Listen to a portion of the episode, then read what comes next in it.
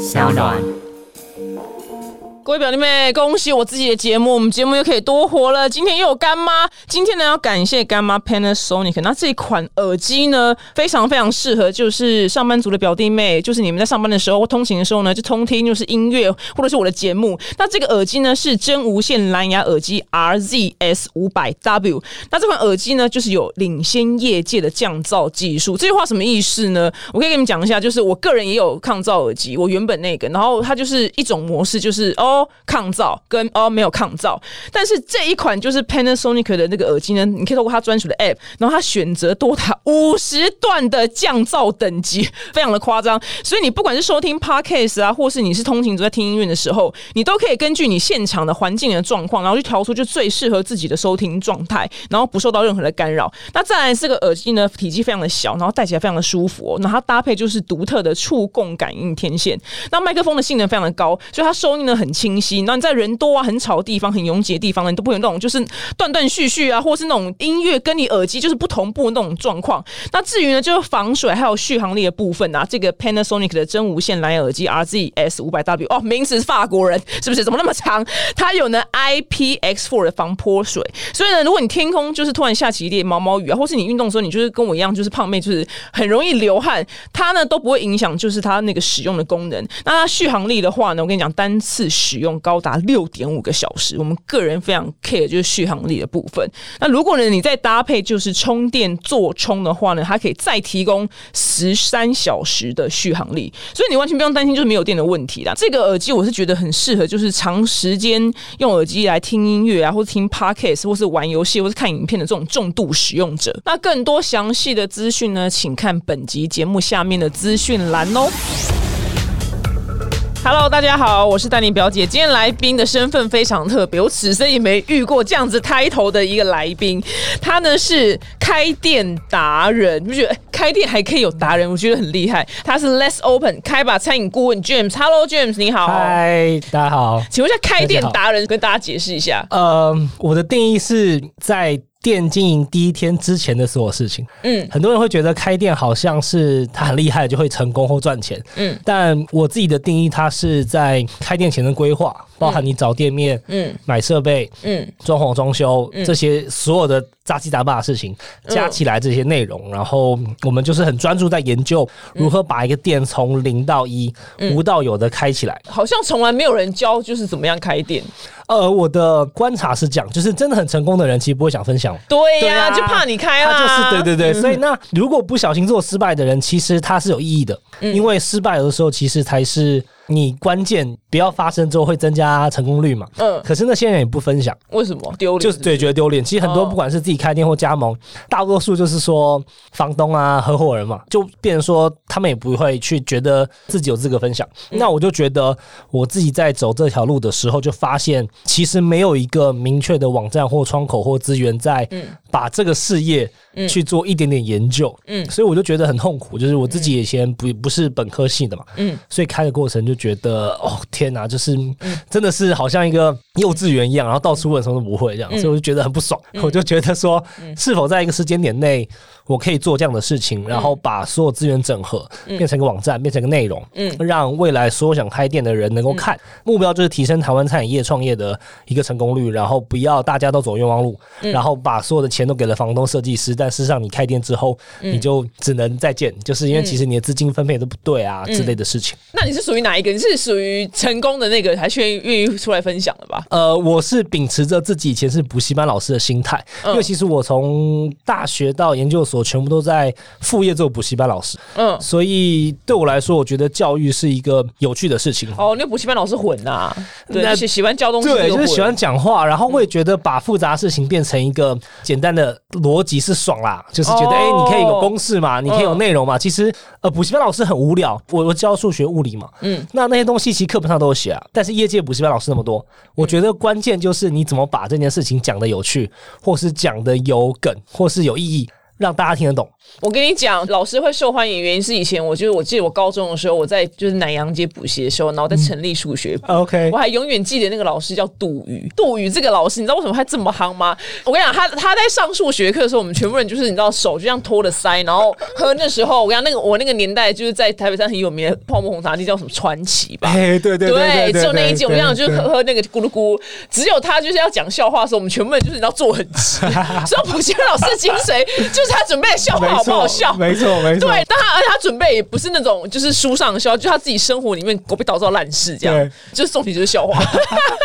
所以我让我看你，因为我看你有开课，就是教大家怎么开店嘛，对。重点就是你的笑话，我就马上醒来。我的笑话大概可以讲一些自己的事情啊，但就是笑话这件事情，真的是在我教书，我觉得那时候教国中最明显。我自己上补习班也是一样，就是那时候在一个高什么华嘛，就是那个，呃对那每次我去的时候，我都想听小花，所以真的啊，就觉得怎么样变得就是？这个老师会受欢迎，就是看他 这个人好笑程度。对对对对对，所以我跟你可以把它运用到你就是之后 开的课程。对啊，我觉得很特别，是因为因为你是原本是念电子嘛，然后研究所是念医，嗯对然后你就去完全三百六十度法夹弯，走去一个完全不一样是餐饮业。是。那你中间的转折点蛮有趣的，可以跟大家分享一下哦。其实主要是因为我刚刚说我爸突然打篮球就过世了，后来我妈得癌症，嗯。那其实等于说高一瞬间我就觉得人生好像也三百六十度大转弯嘛，就是突然变了。然后妈妈身体一直不是很好，那嗯一到研究所的时候，他又开始不是很舒服，嗯。所以那时候我就很快当完兵，然后研究所没有毕业，我就以照顾家人为主。嗯。那后来就我的念研究所的时候的一楼是一个学校餐厅，嗯。然后我小学同学在里面工作，嗯。所以那时候我念研究所没事干，念研究所很无聊，就你要自己一个人看论文嘛，我就常下来找他聊天，呃，就发现做菜很有趣，然后发现做餐厅其实很好玩，就是。你所有朋友都来找你吃饭嘛，然后那常会聚会聊天，所以后来我在研研究所那时候当完兵，我就聊聊说，哎、发现那我还自己创业，因为每个礼拜我陪我妈去医院，那时候她癌症要治疗，要化疗，要验血，非常非常烦呐、后来我就去那个想说自己创业，想要做个 app，嗯。因为念电子，然后觉得很屌嘛，结果后来发现 根本不太可能，因为它很多美工，然后它很多其他有的没的技术，我觉得很复杂。小学同学跟我说，诶，他本来要回台北去跟别人创业，有时候蛮有趣的。我觉得聊聊，发现诶，开餐厅好不错，自己当老板，然后你比较闲嘛，然后你可以自己安排时间。我就找几个朋友聊聊天，大家觉得有点兴趣，我就跟我妈讲，然后我妈说好，那我就支持你，我就把家里房子拿来借钱，借了三百万，然后就出来。开餐厅，所以当时完全只是因为我以为它是一个可以当副业，然后轻轻松松，然后安排自己时间的一个事情。嗯，结果开来发现，我靠，超忙好不好超忙，好不好？对啊，我就想说奇怪，这个人是哪里有问题？虽然说想要写一点事，就自己当老板，老板超忙。对，你要在那边手插背后，然后巡逻的那个等级，可能是真的要五年、十，年那样。对，，没错，没错。你刚开始就是你连厕所都要刷嘛，对对对，全部到时候就是大概每天就是九点出门，十二点离开啊。差不多，差不多，认真认差不多，真是这样，就是每。一天 every day。前一年真的都讲，因为你什么都不会，就你妈被你妈放生是不是？没有空档时就我还是可以，因为我、哦我跑过去我有其他合伙人嘛，小学同学，所以就是虽然他早晚我能够尽量做砸，可是真的说也说实话，就是如果我要离开，其实朋友可以 cover，也不会像公司你要请假嘛。OK，这么等于说，其实实你还是有一个比较自由的，嗯但是其实你附带了有超多更忙的事情发生。那后来就是顺利上轨道之后，有达成你就是手插背后巡逻的这个梦想吗？然后陪呃陪妈妈去看医生。呃，干说是说难听点，就是一年之后我妈过世了，哦所以其实没事没事。但是其实别人说，我就难听点讲，就是比较自由嘛，因为其实妈妈都不在，然后、呃还有一个房子能借钱，所以我就全职的在。欸天啊，你是很多女生的理想对象。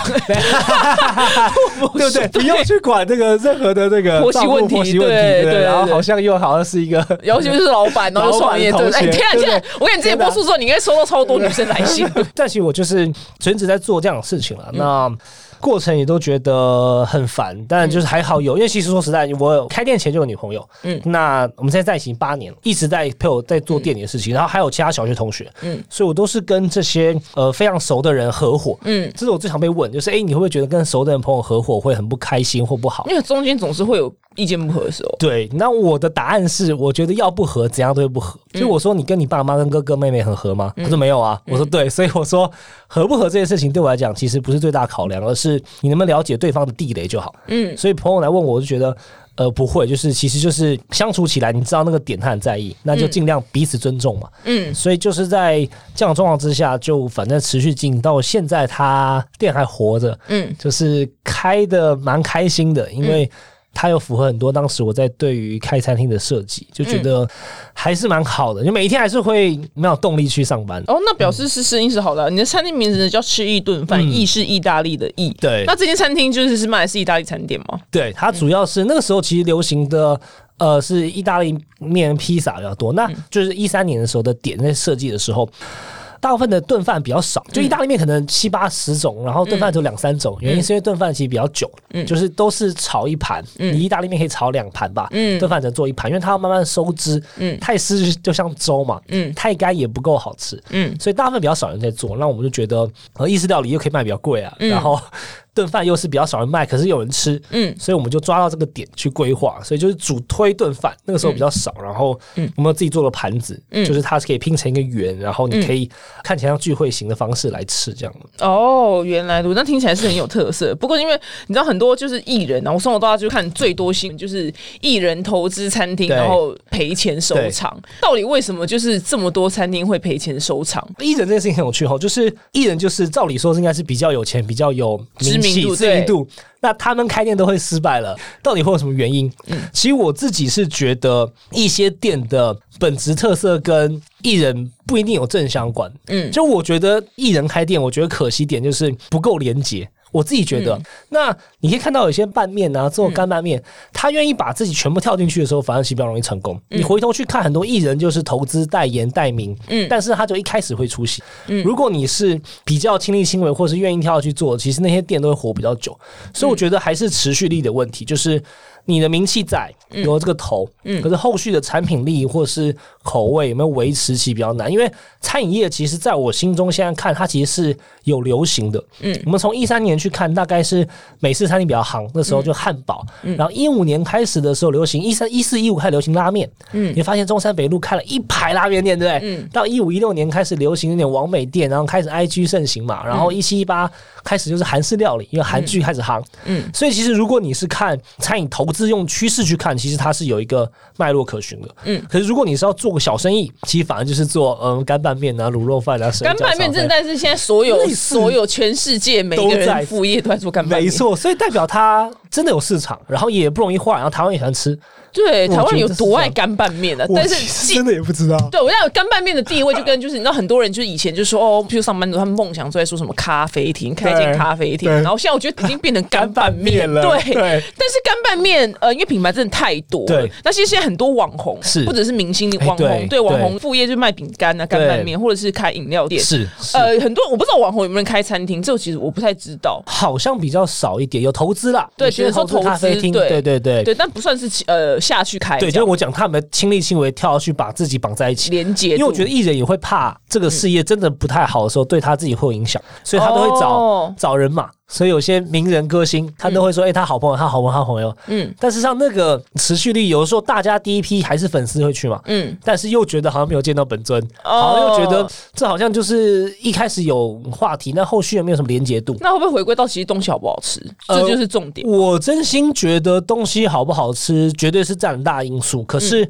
人是这样，我自己觉得啦，就是你再好吃的东西，其实你还想吃新东西啊。嗯所以就算这间店不错，那回头去看，我都觉得你一年能够去那间店，我的定义是两百五以上的、哦，一百弄一百那也不算，两百五、三百以上的店，就坐下来要年会去四次的，嗯。我觉得非常难呢。所以大家在难呐，对啊因为选择太多太多了，所以我觉得就算再好吃，可是你如果滑 IG、脸书看到别人的一个新的新的，我就嗯哦，那我去吃啊。嗯。所以就是你会被洗掉，嗯。那你就变成说你必须持续又有尴尬点，又有人说菜要不要一直换新，嗯。还是你要推出一个主力商品，嗯。打一辈子，嗯。这时候就很尴尬啊！你到底是要靠一道，嗯。一直把它变得跟神一样，还是你要一直出新的？出新的酒会不会大家觉得啊你没个性？嗯所以它又回到很多你品牌设计跟持续经营市场的一个难度。哦所以我觉得好吃，其实欸我真心觉得都不难吃诶、如果以我过往这段时间接触到的放屁，超多餐厅超难吃，好不好？我曾经吃过一个，就是真的是歌坛天王那也不好意思讲他，虽然他反正他应该也不 care 我，就是周杰伦他开的餐厅，然后他那时候那间餐厅我记得就是按名蒙，我跟我同学票去吃，然后。哇，真的有够难吃，真的假的对，我是说真的，反正他也还是很成功的一个，就是一个歌手，所以我觉得他被我讲这个也无所谓。但是开太久了以后了？我不知道哎、我忘记了，我真的忘好久以前去，我就觉得哇，怎么真的难吃到我记忆深刻？还是回归到就这间餐厅好不好吃？我是觉得，我其实我个人蛮，因为我是吃货啊我，理解理解。对啊，我是吃货啊，所以我自己是觉得 讲话一点，艺人刚开店去吃就好了。对，后续因为后来我就不知道他飘去哪，因为他可能不在，第二件事情可能发现原来没那么好赚，他就哦，所以会开始开餐厅 cost 是。哦没那么好赚吗？down 之后，我觉得好赚的很好赚，我觉得很两极啦。嗯那中间不上不下，其实蛮多的。所以不上不下是价位多少在多少？我的不上不下是指经营上面就是没有到赚到他大大钱，也不会赔钱这种。自己觉得啊，不上不下价钱反而最难经营。嗯现在如果是两百五到三百五最难做。真的哦，嗯，你如果是哦走上更高级、高端一点，餐酒，然后环境舒适，嗯六百、七百，难得聚会，嗯你愿意花钱那种。嗯那如果平日现在因为有部分是，呃，我觉得外送也很方便，所以你 Uber E 出来之后，对，所以就变成说你解决吃的不再会。那么难，嗯那你就会说，哎、那我在家可以吃，那就吃一百五、两百吧。如、如果你说 OK 吃，当然你平常可以点个一百二、一百的嘛。嗯但如果一百五差不多是一个 Uber Eats，、你点一餐的价钱的话，其实你就会更容易解决吃的需求。对所以中等价位就很尴尬。就以前我家附近就是都牛肉面炒饭，嗯我今天想吃个爽的，我就跑去吃个两百多的小火锅，嗯或者吃个两百多的简餐，对不对？有一个意大利面附近的嘛，嗯但那种就变很尴尬，因为它会被 Uber Eats 给干掉。嗯我不用再去五分钟、十分钟车程，嗯我一样可以点到四公里外的 OK 便宜一百多块的东西，所以中等就变诱因变低了。嗯。可如果今天我们就聚会啊，对不对？好姐妹吃饭啊，情侣约会啊，嗯。你势必还是会走出去嗯。找一个好地方嘛，对。那你就会想要花钱去在呃舒服一点的地方，那就变成说四五百跟五六百、六七百。我觉得落差不大了，你就会选择一个可能更 OK 的，嗯的餐厅，嗯它就变成说中间变很 M 型了。我自己觉得，哦其实真的变这样，就两百五到三百五，其实现在最难做。你发现为什么餐厅越开越高端，嗯越开越美？因为中间真的就没有特色，嗯你不高不低，也没有特别需求，就变成说我自己觉得变得比较辛苦。我自己的价钱差不多落在 M 型的勾，但偏贵一点点。嗯那我自己在看这个跟老板聊天或看这个市场，我自己觉得是这样。哦，原来如此。现在饮料一杯都可以卖到九十，对对，如果是歌星出的还一百的，我就去西门町喝。对啊，就是饮料真的怎么可以一杯九十？我真的，我真的小时候我真的便当是五十，哎对排骨便当是五十，有菜的，有菜的，对现在饮料以前我们喝二五二十，二五二十，对不对？二五就南洋珍珠奶街大概四五已经被骂了。，对对，没有在然后喝鲜奶，是要喝鲜奶？对啊是我会被泼粉的奶茶，对不对？对，所以我想说，现在一杯饮料可以九十，所以你刚刚说的那个餐厅的那个 M 型，我真的觉得出现了。对，因为很多人就是想要开东西，呃，当老板，嗯嗯。饮料是不要再碰了。哎，我真心觉得饮料，我台湾的饮料店真的密集到真的，超猛，对不对？对但，全球第一吧。应该是哦，我觉得他们是是应该全球第一因为。已经好像破两万家了嘛，然后每一年好像开大概一两个品牌至少。嗯那我回头去看这事情，之前有个人跟我前辈跟我聊，我就觉得很好玩，他就讲说，饮料店跟便利商店会不会有点像？嗯，就便利商店，大家一直觉得饱和、饱和、饱和，但你有发现，便利商店还在开、欸？对啊，好像也是。所以我觉得事情是这样，就是嗯人口密集度，因为喝饮料的人真的是很多。当然，大家开比较健康嘛，对以前的。半糖跟现在半糖，我觉得甜度都不一样。嗯以前半半糖更甜嘛。那饮料店能不能再开？我倒觉得反而是回到规模。所以为什么变贵？因为它其实以前要卖五百杯才赚钱，现在卖三百杯可以赚钱。嗯，对吧？因为它相对它其实单价变高，利润率不见得变高，可是它净赚的钱变多，所以它就卖更少的杯数，那它就可以花点钱把店变漂亮，嗯然后把风格好拍照够美，嗯对那它就可以把店开更小，因为它没有卖那么多量嘛。嗯以前可能像两千年左右的什么清新五十岚那种猛的都破千杯耶，那你势必里面要够大的空间去放珍珠、放茶叶、嗯放煮的嘛。现在不是，你发发现饮料店面超小，嗯，然后装潢很漂亮，嗯然后单价变很高，对，所以其实它的总的营业额其实可能差不多，因为它以前我以前卖清茶卖四杯的，现在我卖一杯，真的。所以它的逻辑反而会改。那饮料店就是因为竞争激烈，才会越开越棒。嗯所以你发现很多产业没有变啊。你说我讲是说难听点，我们从小吃卤肉饭，嗯连锁店就是胡须章嘛，嗯，到现在没什么对手啊。真的耶牛。肉面三商巧夫没什么对手啊。对啊，世界上还有什么没什么对手？大家应该往这去开吧。八方云集现在超猛啊，上市上柜嘛，就是你看那个，呃对没什么对手啊。好，四海游龙举例两个，没有别的了嘛。嗯，但是饮料店你有发现，已经每三年就翻一种长相，对，因为真的喝的人超多，然后就有一堆人投入这市场，嗯那你投入一定要跟别人不一样嘛。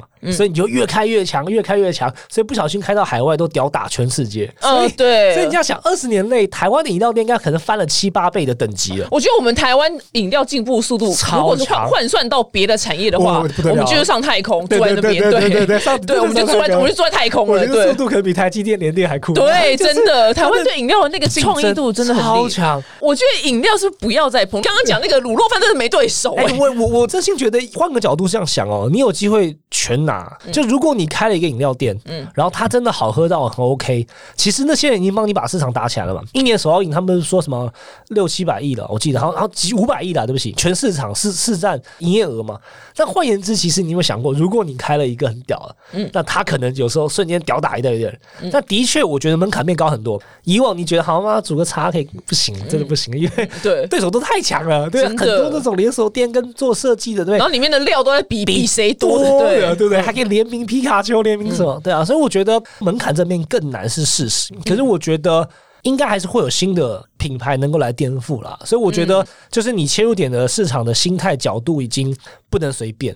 但我真心还是觉得市场的大小决定了，呃，你能不能做成功。但我觉得饮料就是只要有新的，大家都喝嘛，你有发现？对啊，所以我觉得但还是回归到好不好喝，就是就是这句，对我就是很 care 好好但。好不好喝，这个我就觉得又很难真的变超好喝，因为已经太好喝了。台湾很缺什么？台湾很缺好吃的麻吉，我觉得很少。哦还有台北市很欠缺好吃的刨冰，我也是，哦我也是觉得你想吃传统刨冰这种？，对台南那些南部真的有很好吃的我懂我懂我懂还是你有推荐台北是很好吃的刨冰或马吉吗？马吉我都去吃那个，你是吃炸的那种吗？对，是因为马吉是是那种沾花生粉对，沾花？生粉对，我都会去吃那个中山民生，中山民生那叫完了完蛋，忘记一个口什么双联，它，是瓦它是店面吧？嗯，它有店面，它有这种莲子汤加上哦，那个我知道，我觉得那个蛮好吃的，那间就叫双联那个蛮好吃的。冰我自己是吃，我想是台一的那种八宝冰。哦，台一算是很棒了，我自己喜欢但是我一说，就是以总密集度来讲，他们就是很少。对我我自己觉得原因是因为真的有点钱或有点想法或有点个性，年轻人不会想开台式的。嗯，所以这十年内饮料店够潮，所以会有人投入。嗯嗯，可是你发现台湾的小吃类，我自己觉得是没有被开发啦，嗯。嗯，就不够酷。你看日本就是开发小吃，开发极致变成牛洞嘛，呃。牛洞就到全世界开嘛，拉面全世界开嘛，嗯。牛洞跟拉面在日本其实当地算是我们的卤肉饭。可能牛肉面、卤肉饭，对对没错嘛，对对对。所以他们再把小吃做到极致，之后开到海外，嗯。嗯，等于说就我们想吃日本小吃嘛，但是台湾都会比较现在还趋向于开外食，嗯。嗯，对吧？韩式料理、美式餐厅、西餐，对。那小吃就变成说其实不够帅，而且我开一间超酷的店，什么卤肉饭。哦，我你就觉得呃卤肉饭好像很无聊，嗯嗯，所以就是我觉得下一波 maybe 现在开始就看到很多新的小吃开始呃转型变更漂亮，嗯所以我自己觉得三年五年内应该会有蛮多酷的店，OK 密集度会涨起来，然后有能力变到连锁，然后走到海外。懂。哎，那因为你你说你有教人家如何开店这个课嗯程，那这课程是到底是怎么一回事？他其实把所有开店的逻辑跟经验去做呃分享。嗯那开间店其实对我来说，其实回到你到底怎么挑店面，嗯其实就不太知道。但这件事情你有多少资金可以做到什么事情，嗯我觉得也很难被评估。譬如说，常常很多客户朋友最常开店最长的问题是什么？我一百万，嗯我想开间店，嗯可是你看的 model 都是两三百万的店，嗯你没办法评估说这间店要花多少钱。嗯那一间店花多少钱？回到还有它本身的底适不适合。我讲个例子，咖啡厅都希望吧台会在中间或前面看到客人嘛，不会放在里面，因为会感觉比较招呼不到客人。那你光把水电原本的地方，假设他们前面没有水电，没有管线，你光把水跟电全部拉在前面，这钱都超多的。哦因为位置其实根本不对嘛。你说，因为正常的店面大家都是厕所、厨房才有水跟电，然后在后场，所以你光把管线东西拉到前面，然后把吧台垫高，然后它能排水，然后又能放你的咖啡机，对不对？你还要放一堆果汁机，有的没的，现在放冰箱。你光拉水电，如果你挑得好，光开间店前面大概可以省个十万。嗯所以这些逻辑就是你没开店之前，其实你不知道。嗯所以我就会把这些内容尽可能跟大家分享。如果你要开间店，你从产品的设计要怎么样快速知道业界的秘密，嗯然后怎么去好好设计它，然后到你要写一个怎样的 SOP 比较 OK，嗯然后去写企划书，嗯到规划你的财务，对不对？你怎么预估你的营业额？嗯那我也可以说实话，预估绝对没有一个绝对精准，嗯但你至少要有个版本来。自己厘清你想的店能不能成功，然后如果有合伙人要看，嗯所以我觉得这些东西其实我自己发自内心觉得很有帮助。就如果当时有人告诉我这些事情，嗯嗯，其实我的开店速度会快很多。那以前那些人都怎么开的啊？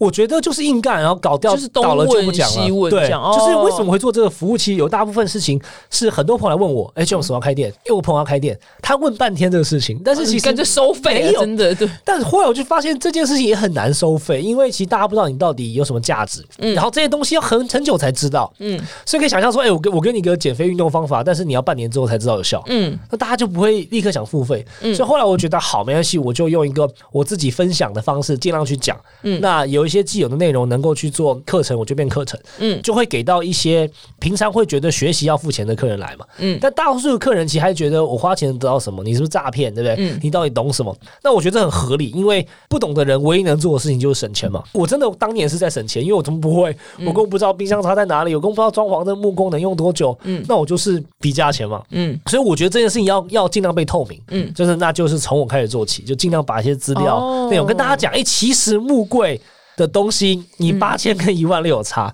一个冰箱两万跟三万有差，嗯。一个施工过程，你的开店流程，你找工班跟设计师有差，你自己挑店面，它的格局规划。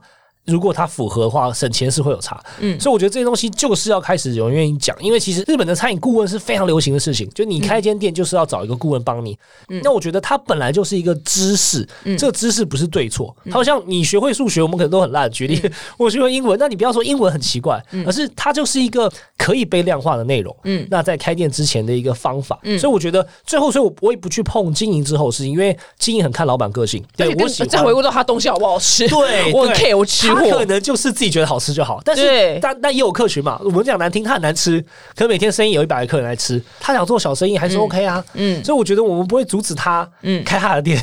对 不对对他他要卖什么，你没有办法控制，没错，没错，对对对没错。所以我就说，他就是自己要去知，但我会告诉他怎么样把这件事情设计到你要的钱。嗯你八十万可以开咖啡厅，八百万可以咖啡厅，你有八亿可以开本拉 Vita 嘛？就是。嗯对 对，没错没错，没有对错嘛。嗯但是至少你要理解到，我想花这个钱，嗯到底能不能开成我要的，这是我一直最想讲的。嗯他怎么去把中间的细节拆出一些可能让你知道的事情，嗯让你回头去自己思考看看，开店会有什么风险？哦，对啊开店真的很难，因为好像说奇怪，大家怎么开店好像很简单，你知道吗？我觉得很难因为大家怎么饮料店只有开，好像好像跟开手机一样，就很简单，是不是？台湾开店最强的应该还是设计团队、设计公司，嗯因为它的形象端跟内容其实是可以做到很有水准的。它如果是有点预算的时候，其实是找得到呃业界的厂商来直接帮你规划。嗯因为台湾饮料店这件事情，大概有过半。我认为真的过半啦，就是厂商其实就是有能力帮你开，因为他其实就是原物料商嘛，嗯，所以那他也懂设备，因为他要告诉你怎么泡他的茶哦，他嘛。本来就是这样，对，所以你真心要开饮料店，我也跟大家分享，就是你就直接找到台湾的五大嗯饮料原物料厂商。其实你有预算的话，哦他其实可以帮你一条龙做到百分之九十做完了。嗯因为他杯子也可以做嘛，嗯他的东西都可以做嘛。那最后就是你要把你的核心概念、最想做的风格差异化对差异化，没错，差异化。然后 logo，嗯你真的做弄完，你有钱，其实一间饮料店就开了。哦，对吧？因为其实因为你个你要找茶，其实茶的部分他们都有嘛。嗯那如果你要做大，也都只有那几个厂商能提供得了。你再找小农做很难做大了。我说实话，因为它光茶的品种跟烘茶的过程，就是它它稳定度很难啊。那一定是要大型的厂商，就像咖啡豆这种，嗯。大概就那些厂商能够提供。哦，好特别哦！因为刚好，因为台湾其实总人口数也不多，两千三百万人其实算嗯算算没有很多，对。但是去餐饮业却可以开成这样是，哎、超猛，对，对我超猛。但是我是真的觉得刚好台湾人刚好没什么兴趣，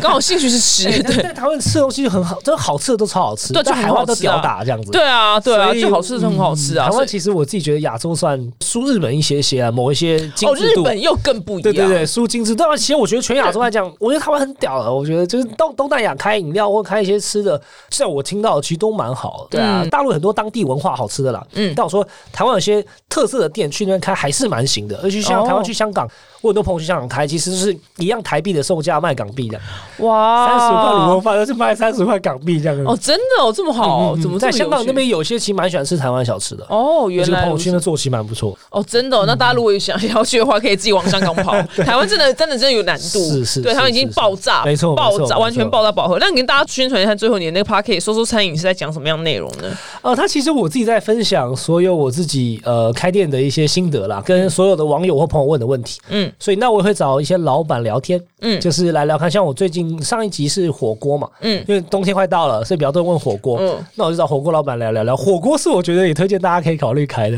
因为火锅难吃的很多哎、哎、说实在，我觉得火锅做难吃真的很扯，因为几乎都是你自己煮嘛，等于说东西来就很烂，对不对？因为你哦火锅都是你自己煮的汤头嘛，加料嘛。如果你有一半都是经你的手，因为你有你的习惯，所以火锅会好吃一部分是你会配你的料，然后配你的吃也没有啊，就。丢下去呀、啊，我就丢下去很。多人其实很搞刚啊，你会发现我看到有些人会四个味碟，有的海鲜只沾柠檬加什么东西，哦然后有些只沾味增，或者加什么。没有，火锅它重点是如果它来汤头好，嗯，然后它东西是是 OK 新鲜，对就把它放进去，它就是对它就是这样。对对对，但是我也吃过很多难难吃我也吃过，我也很难想象，但我真的吃过，呃，很多我我我很扯。我内心超多 list，对，所以我觉得火锅可以开开好吃。火锅就是还是能开，我自己觉得，就是台湾还是很喜欢吃，从一百多到三四百到七嗯。八百。对，那像这种多类型的内容，我就会去讲，嗯。然后看看老板怎么开啊，嗯。他大概开了几间啊，嗯。那心得是什么？哦。就是我觉得就是分享啊，因为我只是觉得，呃，餐饮业如果你可以大家都跳过一些讨厌的事情，嗯。其实我觉得台湾餐饮业，我自己内心的初衷就是我可以更快吃到好吃的东西，哦，就等于说本身是对嘛？你想要开那开店，那你不要浪费时间，嗯。那你能够开出好吃的区，我觉得对大家都很棒。哦。然后你不要把时间、精神跟金钱浪费掉。，OK，对对对，懂，对原来如此。。好，谢谢 James 今天来跟我们分享这个明明就是好像分享完之后会被抢走声音，但是却很乐意分享，人真的是个奇葩。不不不，我就是想做好事情。没问题，好，谢谢 James 哦，希望大家有开店梦的话，可以多多听他的节目哦。下次见，拜谢谢，拜拜。